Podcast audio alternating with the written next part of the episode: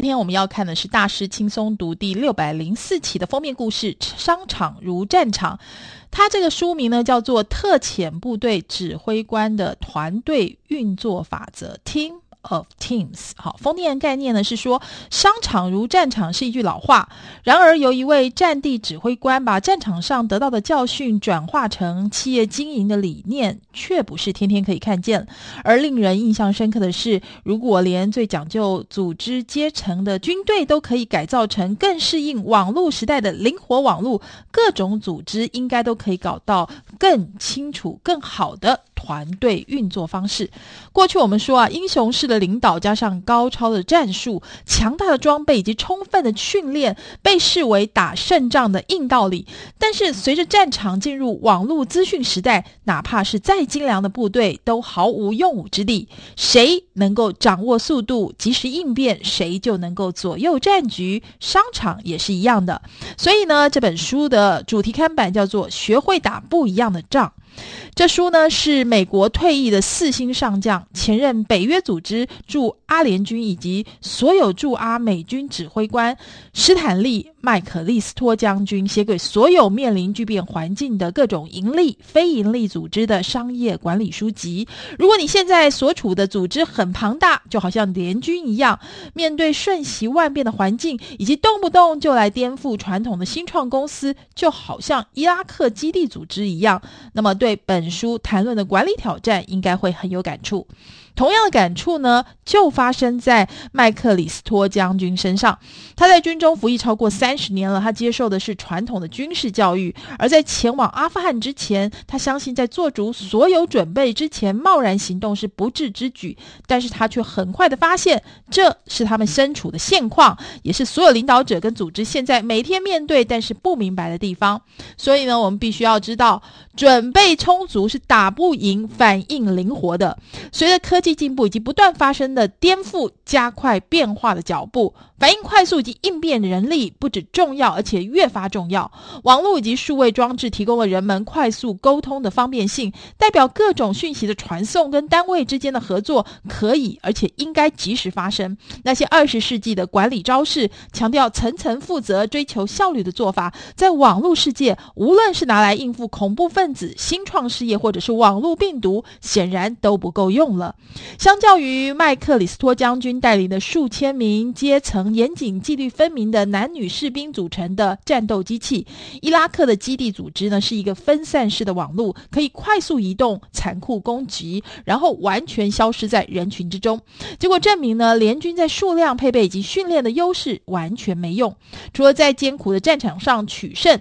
麦克里斯托将军跟他的同僚决定要学习敌人的速度跟弹性，把特遣部队改改造成一支反应更快、行动更敏捷的队伍，打造。团队组成的团队，换句话说呢，麦克里斯托将军面对的挑战是如何让世界最庞大的军队变得更快速、更扁平、更灵活。他们发现韧性跟应变能力通常只存在小团体中，原因在于呢，小团体比较容易发展出信任、共同目标、共同感以及充分授权执行，但是传统团队却存在官僚作风、各自为政、互不关心的缺陷。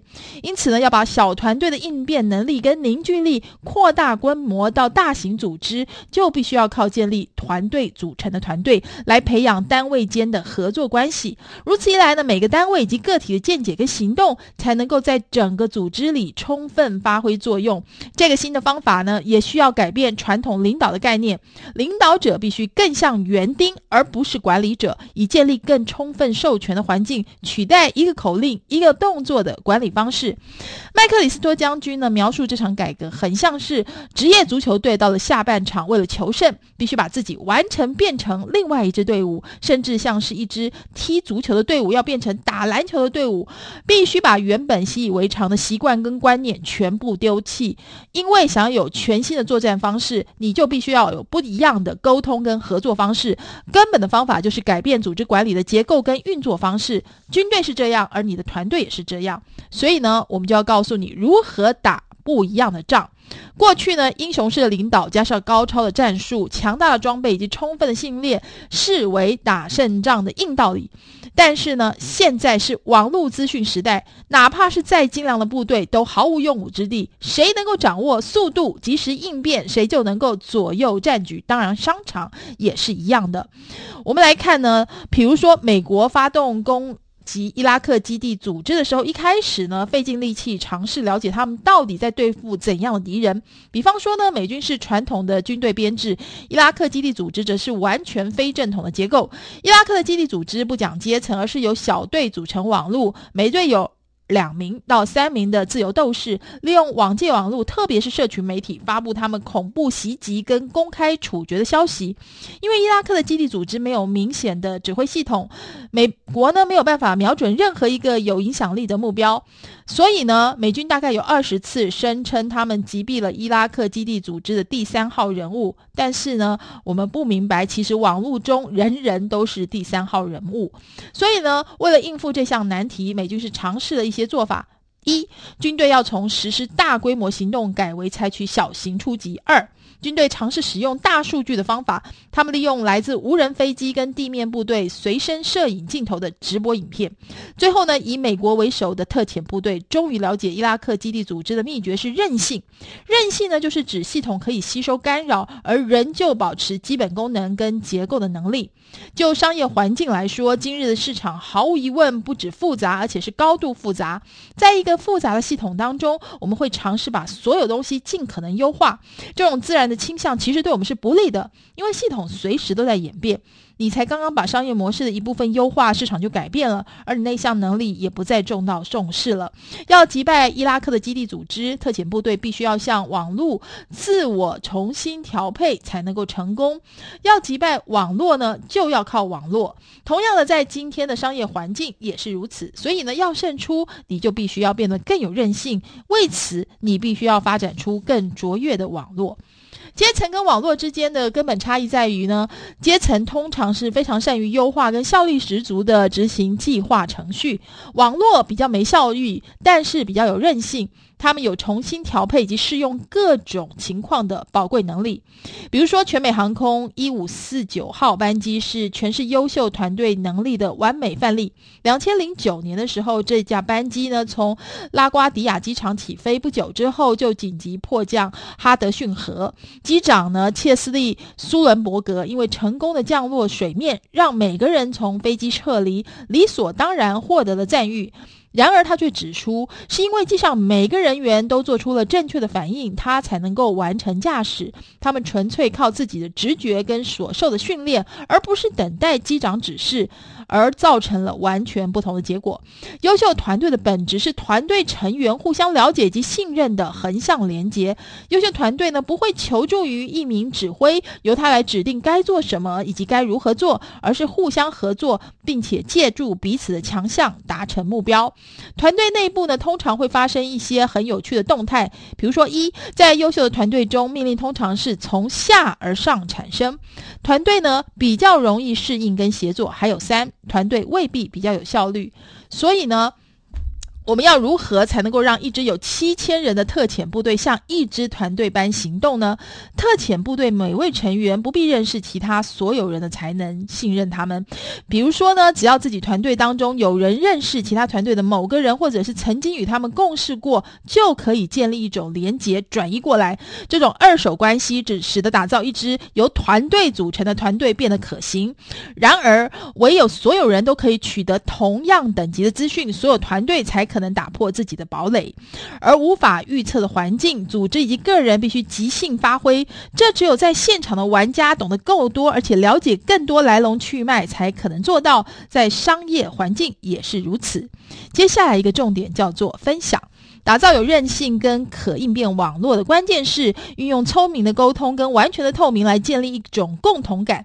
如果你做到这一点的话，你就可以在非常庞大的群体中产出非凡的成果。再者，信任的基础是很根本而且必要的。这听起来很合理，但是真正的关键是找到创造它的方法。在许多有运营团队的组织里，这些团队彼此独立运作，而在自己狭窄的孤岛里面运作。他们对自己所做的事很有效率，但是很难清楚他们擅长的事是不是真的是必要的事。他们的反应也很慢，因为他们看不到更大的局面。当美国太空总署在一九六零年十一月发射第一艘无人驾驶的实验飞行器。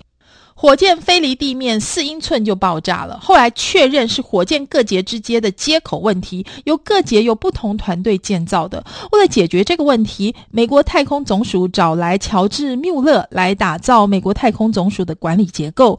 缪勒他制定了后来被称为系统管理的东西，基本上呢是声明没有人可以不先了解整个系统就能够了解部分系统。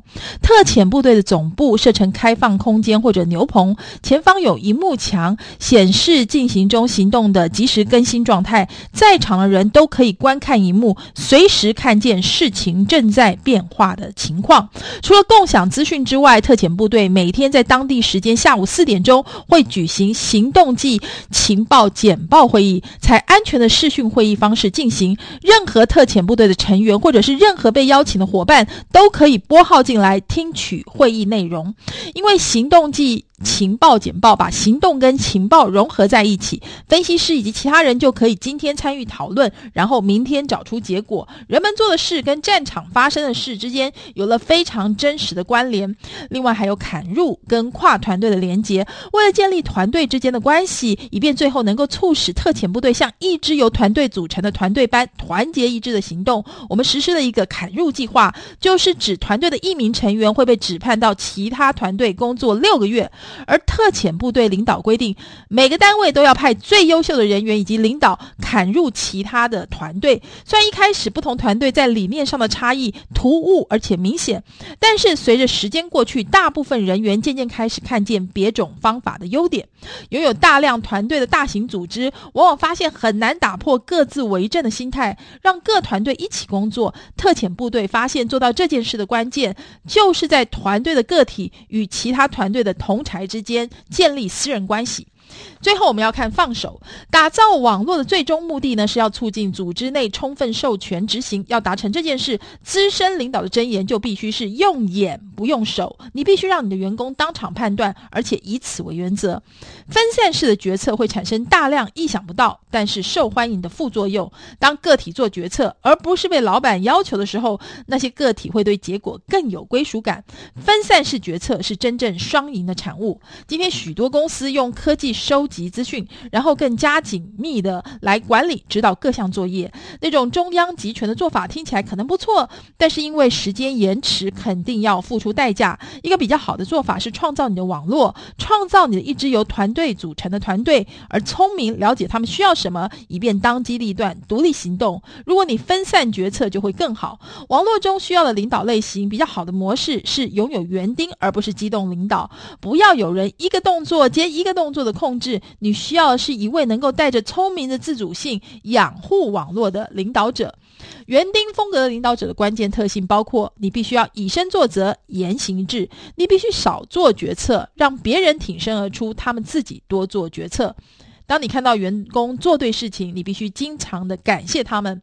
当你对某件事不了解的时候，你必须愿意坦然承认，而且寻求员工的意见。接下来，最后我们要看如何展望未来。如果你的组织具备了信任感、共同目标、共同感以及授权执行，你就位在战胜未来的有利位置。你不能够单纯的追求效率，而是必须混合加入应变能力。现代环境造就了复杂性，早期商业时代可行的方式未必有助于往前迈进。有一些教训，我们也应该提出来：一。